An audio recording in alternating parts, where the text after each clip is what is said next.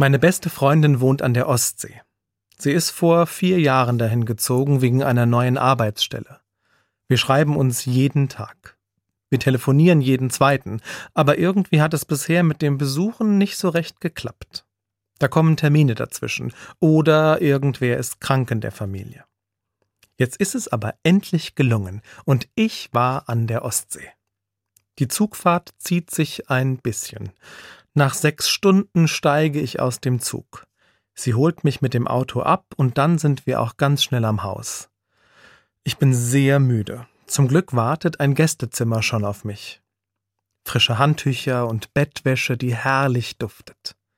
Ich fühle mich gleich zu Hause. Meine Freundin und ihre Familie haben sich Mühe gegeben. Sie hat alles so hergerichtet, wie ich es gerne mag. Sie kennt mich, und es ist ihr wichtig. Das spüre ich sofort, und die Müdigkeit ist wie verflogen. Ich fühle mich wie zu Hause. So muss es gemeint sein, wenn Jesus seinen Freundinnen und Freunden sagt, Im Haus meines Vaters sind viele Wohnungen, und ich bereite euch eine solche Wohnung bei Gott vor. Wenn Jesus das sagt, stelle ich mir vor, meint er ein wirkliches Zuhause. Ein Zuhause, wie es eins auf der Erde geben kann und im Himmel geben wird. Eine Wohnung, in der ich mich wohlfühle, in der ich willkommen bin.